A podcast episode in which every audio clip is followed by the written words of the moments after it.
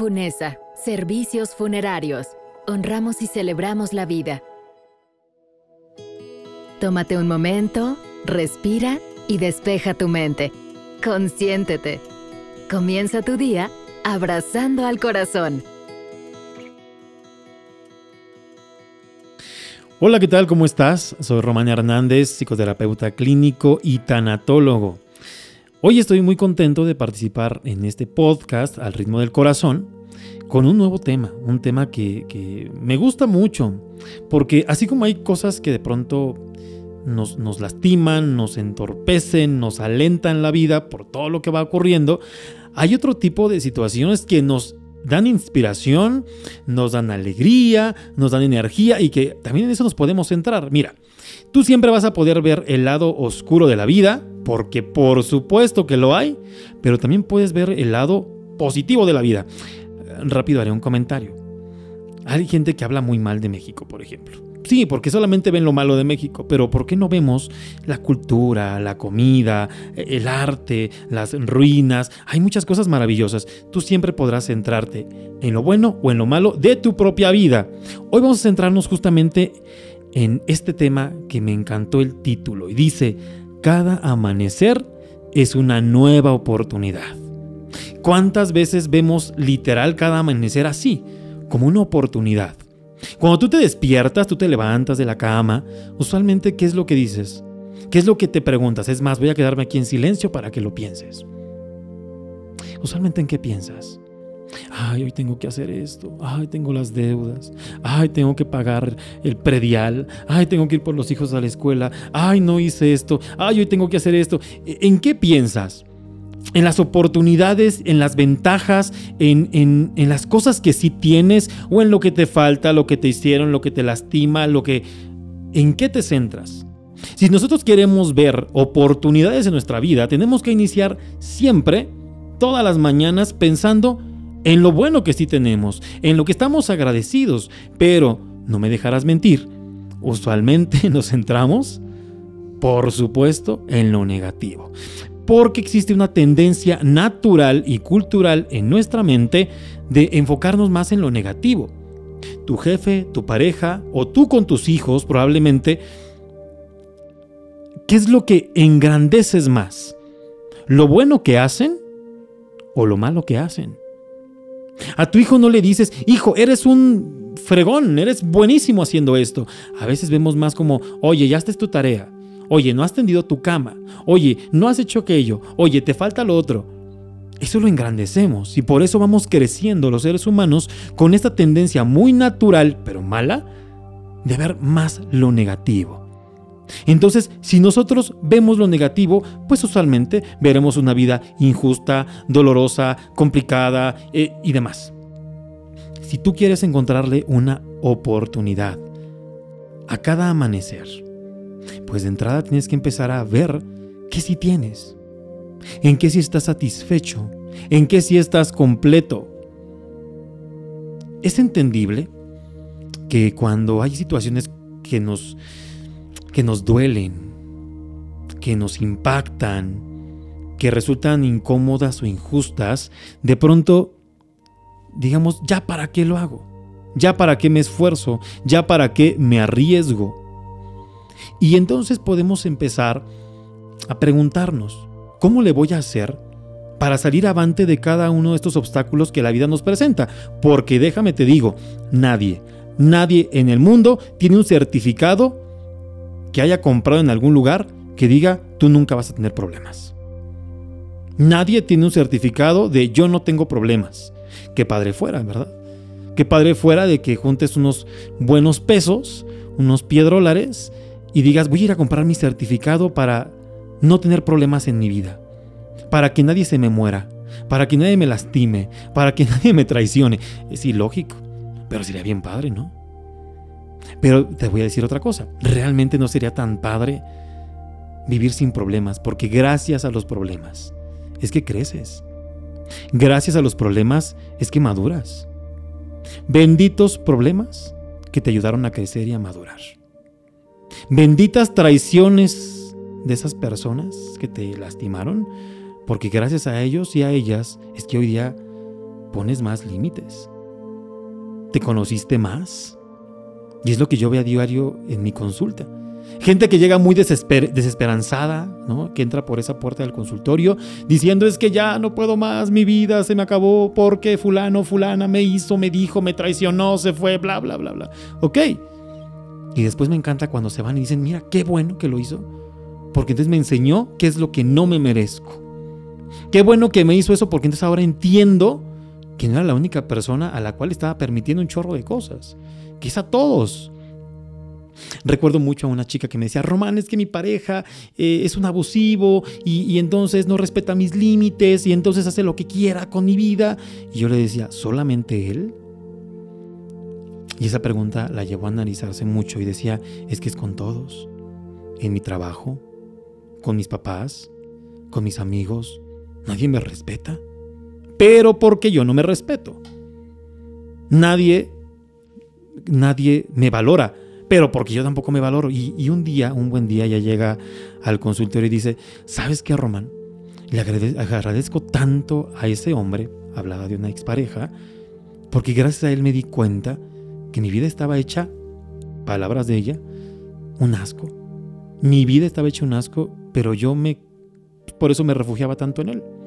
Qué bueno que me hizo lo que me hizo. Entonces, te vuelvo a preguntar, ¿en qué te centras más? en los problemas, en las dificultades, en lo doloroso, en lo injusto o en lo que sí tienes, en lo que estás satisfecho, en lo que estás pleno, en lo que estás completo. Si quieres ver oportunidades, ya te lo mencionaba hace un momento, tienes que enfocarte entonces cada mañana en aquello que sí tienes. Y voy a hablar específicamente del caso de o de los casos cuando perdemos a una persona porque se murió. ¿Viene este duelo? que es muy normal, que llega después de que perdemos a alguien. Y viene ese dolor, esa confusión, ese adormecimiento por la vida, ese sentimiento de coraje, de injusticia, y, ya pasas todo ese momento bochornoso. Que dicho sea de paso, muchas personas creen que nunca va a ceder ese dolor. Y si hoy día tú estás viviendo un duelo, déjame te digo, algún día pasará. Algún día pasará. Nada nada es para siempre. Ni lo bueno, lamentablemente. Nada es para siempre. Ni el dolor es para siempre. Ni el sufrimiento es para siempre, aunque se depende de ti. Ni la tormenta va a durar siempre. Lamentablemente, ni lo bueno. Ese papá que tanto amas, esa mamá que tanto quieres, ese hijo que es tu adoración, algún día se va a ir esos viajes maravillosos que tienes, a los que te vas, algún día van a terminar. Nada es para siempre. Entonces, ya que pasa este dolor del duelo, de pronto dices, bueno, ¿y ahora qué? Es como llegó el tsunami, destruyó todo lo de la ciudad y ahora el, agua ya regresó al mar. Y de repente volteas a ver y dices, no inventes. Destrucción, no desastre, no ves, ves un caos por todos lados. Y usualmente así pasa cuando alguien muere. Llega ese tsunami de emociones, de pensamientos, de ideas, de sensaciones y dices, no puede ser, siento que no voy a poder. No, deja que vayan pasando los días. Porque el dolor más grande no es cuando la persona muere. El dolor más grande es cuando te vas dando cuenta cómo pesa su ausencia. Y cuando volteas a esa habitación donde ya solo está la cama, dices, ay, es que ahí falta mi abuelita. Cuando de repente volteas y ves los juguetes que ya nadie los juega y es, esos eran los juguetes de mi hijo. O cuando volteas a la cocina y dices, es que mi mamá estaba ahí todas las tardes. Ahí pesa más. Es cuando el agua está regresando al mar. Dicen, dicen los estudiosos que el tsunami no es lo complicado no es cuando llega el tsunami, es cuando se va. Lo complicado no es cuando te dicen ya se murió, lo complicado es cuando vas viendo con el paso de los días cómo pesa su ausencia. Eso es lo verdaderamente complicado. Entonces lo complicado no es cuando llega el agua, sino cuando se va. Y entonces ahí, ahí es lo mismo que pasa cuando alguien muere. Te dicen ya se murió, eso no es lo más complicado. Lo más complicado es cuando va pesando, conforme pasan los días, la ausencia. Y después viene una interrogante nueva en la vida de toda persona que ha perdido a alguien. Y dices, ¿y ahora qué sigue? ¿Ahora qué hago con este vacío? ¿Qué hago con todas sus cosas? ¿Qué hago con todos mis pensamientos? Es más, ¿qué hago con mi vida? En tanatología nosotros le llamamos a este proceso la resignificación. Es decir, darle un nuevo significado a tu vida después de esta pérdida y ante esta ausencia. Porque tu vida no se acaba. Sientes que se acaba, pero en realidad la vida que se acabó fue la de la persona que falleció, evidentemente. Tu vida no. ¿Qué vas a hacer ahora? Esos domingos donde salías con esa persona a pasear, ¿qué vas a hacer ahora? Porque pesan evidentemente. Esa persona a la que le contabas todas tus intimidades y que ahora ya no está, ¿qué vas a hacer ahora con toda la información que antes le compartías a esa persona? Esa persona con la que te ibas a, a, disfrutar, a divertir, a bailar. Bueno, ¿qué vas a hacer ahora con esas cualidades que tu persona tiene? ¿Qué vas a hacer ahora? Pues bien, es momento de resignificarlo. Resignificarlo, ojo, no quiere decir cubrir ese hueco, porque hay huecos que jamás nadie va a llenar, nadie. Y resignificar no es tratar de llenar esos huecos. Que quede claro, resignificar no es tapar esos huecos que deja la gente, porque hay huecos que jamás nadie los va a llenar, nadie. ¿Cómo pretendes llenar el hueco de una mamá, o de un hijo, o de una pareja? Claro, podrán llegar más parejas, pero nadie como la que estuvo contigo. No, no se trata de llenar huecos. Se trata de que tu vida siga teniendo ese sabor, esa alegría, esa vitalidad, ese entusiasmo, esas ganas de vivirla. Ok, ya no tengo a mi abuelita con la cual todos los domingos me iba a tomar un chocolatito caliente. Bueno, ahora creo que es momento de hacer algo nuevo para mí. No se trata de que me busque ahora una abuelita adoptiva. No, se trata de que ahora diga, bueno, quizá hace muchos años yo siempre quise aprender a patinar. Bueno, creo que ahora los domingos serían lo más ideal. A lo mejor esa amiga con la que antes me desahogaba y que ahora mi amiga ya se murió, bueno, quizá es momento de que busque terapia o aprenda a comunicarme diferente con mi familia o nuevas amistades. Nadie va a llenar su hueco. Pero sí puedes resignificar esas actitudes o actividades que hacías con ella. De eso es lo que se trata, de tener oportunidades nuevas en tu vida. En Funesa honramos y celebramos la vida. Somos familias sirviendo a familias a través de servicios funerarios de excelencia y acompañamiento sensible. Conoce nuestros planes y brinda tranquilidad a futuro para tus seres queridos en funesa.com. Síguenos en redes sociales. Estamos para servirte. Recuerdo mucho a un paciente. Este paciente era un jugador de fútbol profesional. Y él por un accidente, pues perdió la agilidad en una pierna. Podía caminar, podía correr, pero ya no tenía la misma agilidad. Y los médicos le dijeron, si tú sigues jugando de esta forma profesional, bajo los entrenamientos tan rigurosos que llevan los futbolistas profesionales, va a llegar un momento donde tu pierna se va a atrofiar y después no vas a poder ni caminar. Fue un duelo para él porque toda su vida se preparó para ser un futbolista de ese nivel. Toda su vida se preparó para eso. Y todas las mañanas llevaba una dieta rigurosa y, el ejercicio y el entrenamiento era riguroso porque él decía, yo voy a ser de los mejores. E iba por un muy buen camino. Dejemos más allá de si la injusticia, la karma, Dios o lo que sea. Él tuvo esa situación de salud. Si él no hubiera resignificado esto, se hubiera deprimido. Y hubo una etapa en su duelo de depresión. Pero se nos hubiera deprimido si él no hubiera resignificado su profesión o esta actividad.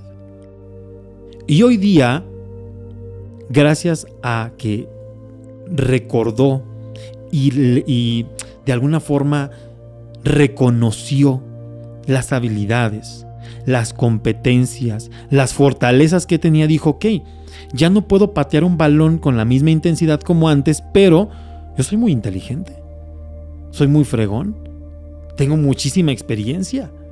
Desde los 9 años juego fútbol, desde los 15 o 16 recuerdo, yo ya jugaba de una forma más profesional. Y estamos hablando que él tenía como 28 o 30 años, o sea, muchos años de experiencia. Hoy día, él es entrenador de un equipo de fútbol. Y es de los mejores entrenadores. Él es formador. Hoy ya no juega, pero hoy entrena. Eso es resignificar. Eh, conocí el caso de otra paciente.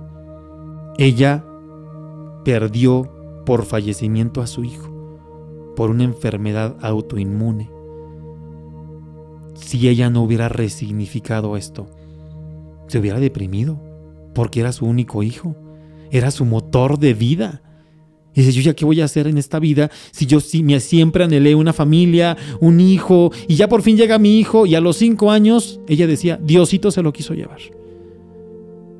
Está bien, ella dijo, Diosito se lo quiso llevar y está bien, es su creencia. Y pasó muchos meses encerrada en su casa, sin comer. Y ella decía, ¿por qué? Nunca recuerdo que en terapia decía, ¿por qué ningún médico habla de esto? Porque es una enfermedad de estas, dicen algunas personas, de estas enfermedades nuevas, raras. ¿Por qué nadie habla de esto? Dejó de trabajar. Intentó divorciarse de su pareja porque decía, ¿qué sentido tiene esto? ¿Qué sentido tiene mi vida ahora sin mi hijo? Tenía cinco años. Vivió su proceso de duelo, lloró, pataleó, volvió a llorar, volvió a patalear, renegó con la vida, con Dios, con toda la gente renegó y yo le dije, está bien, es su sentir. Pasa el tiempo del duelo más tranquila, con más conciencia, dijo, yo debo honrar la vida de mi hijo. Y hoy día ella promueve esta enfermedad.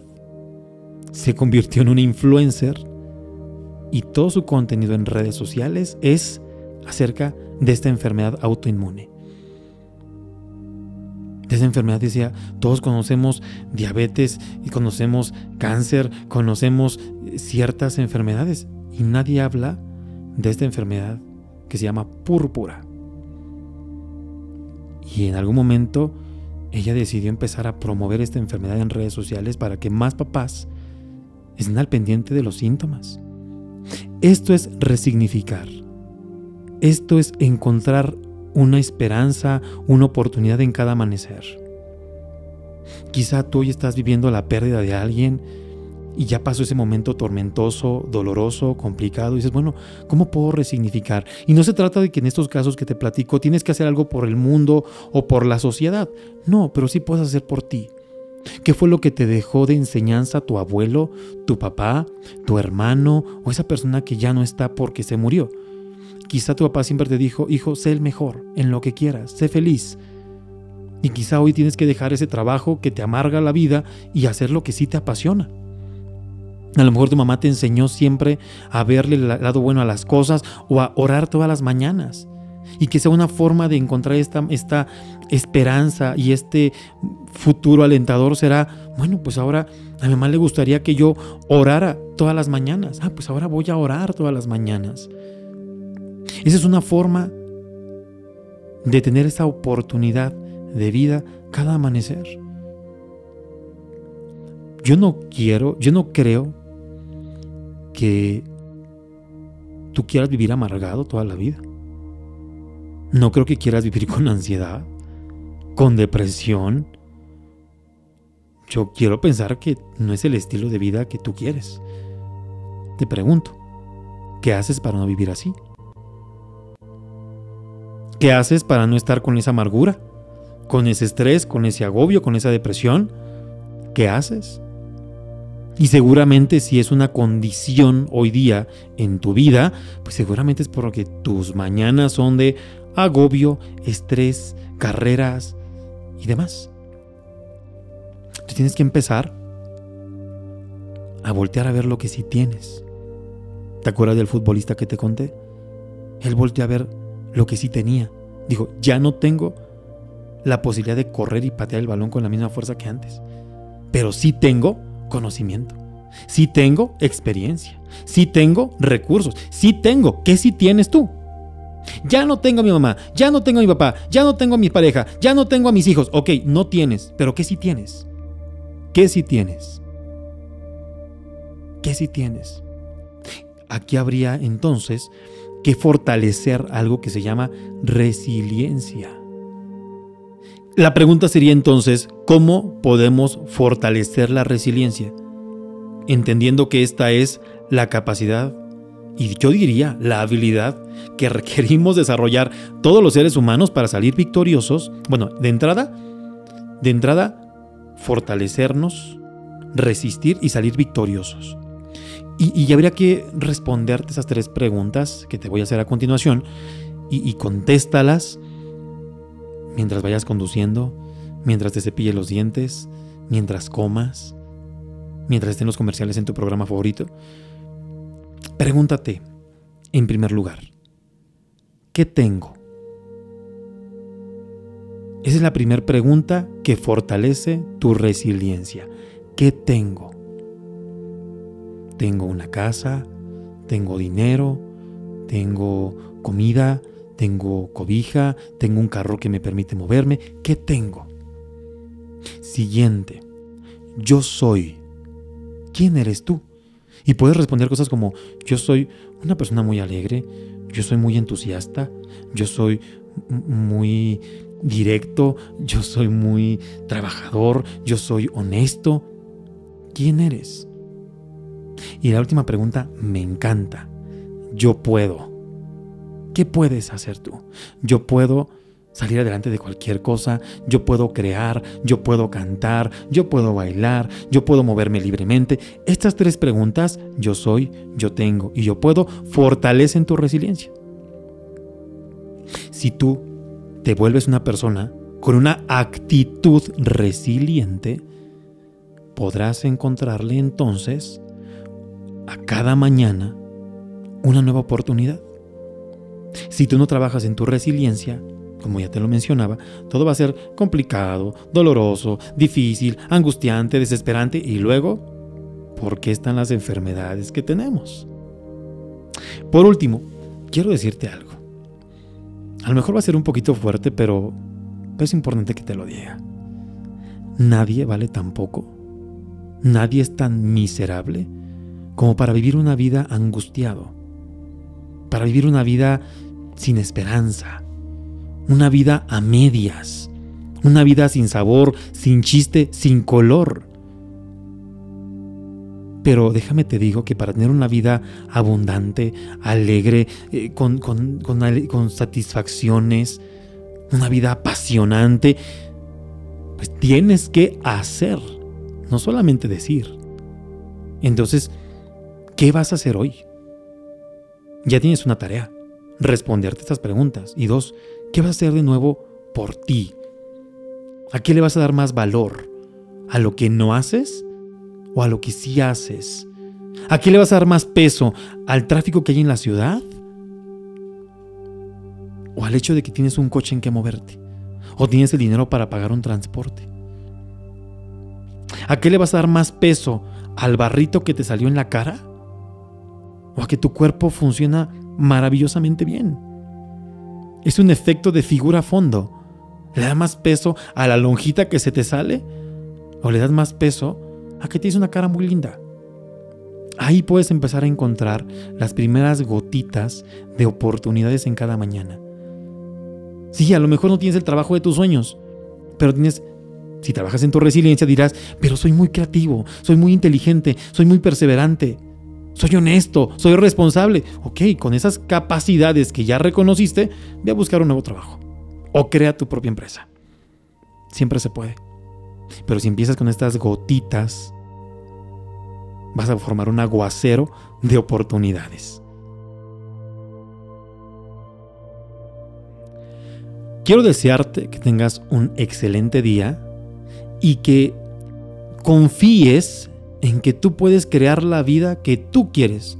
Obviamente, el primer paso que des no te va a llevar a donde tú quieres, pero sí te va a sacar de donde estás. Soy Román Hernández, psicoterapeuta clínico y tanatólogo, y cuando tú gustes, en el momento en que tú lo decidas, me puedes escribir. En cualquiera de mis redes sociales estoy como psicólogo Román Hernández, en Facebook, en Instagram, en Twitter. Tú escríbeme. Las oportunidades están, solamente tienes que ir por ellas. Y te invito a que sigas escuchando al ritmo del corazón. Estos podcasts que van a seguir nutriendo tu mente, tu corazón y te van a seguir impulsando a que le encuentres más sabor a tu vida. Cuídate mucho y reitero, busca la vida que tú te mereces.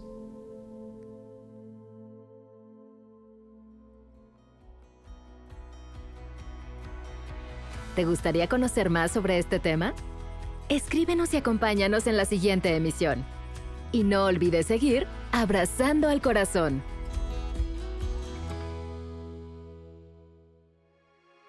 Esta es una producción de Funesas Servicios Funerarios. Descubre más contenido y herramientas de apoyo en nuestras redes sociales. Síguenos.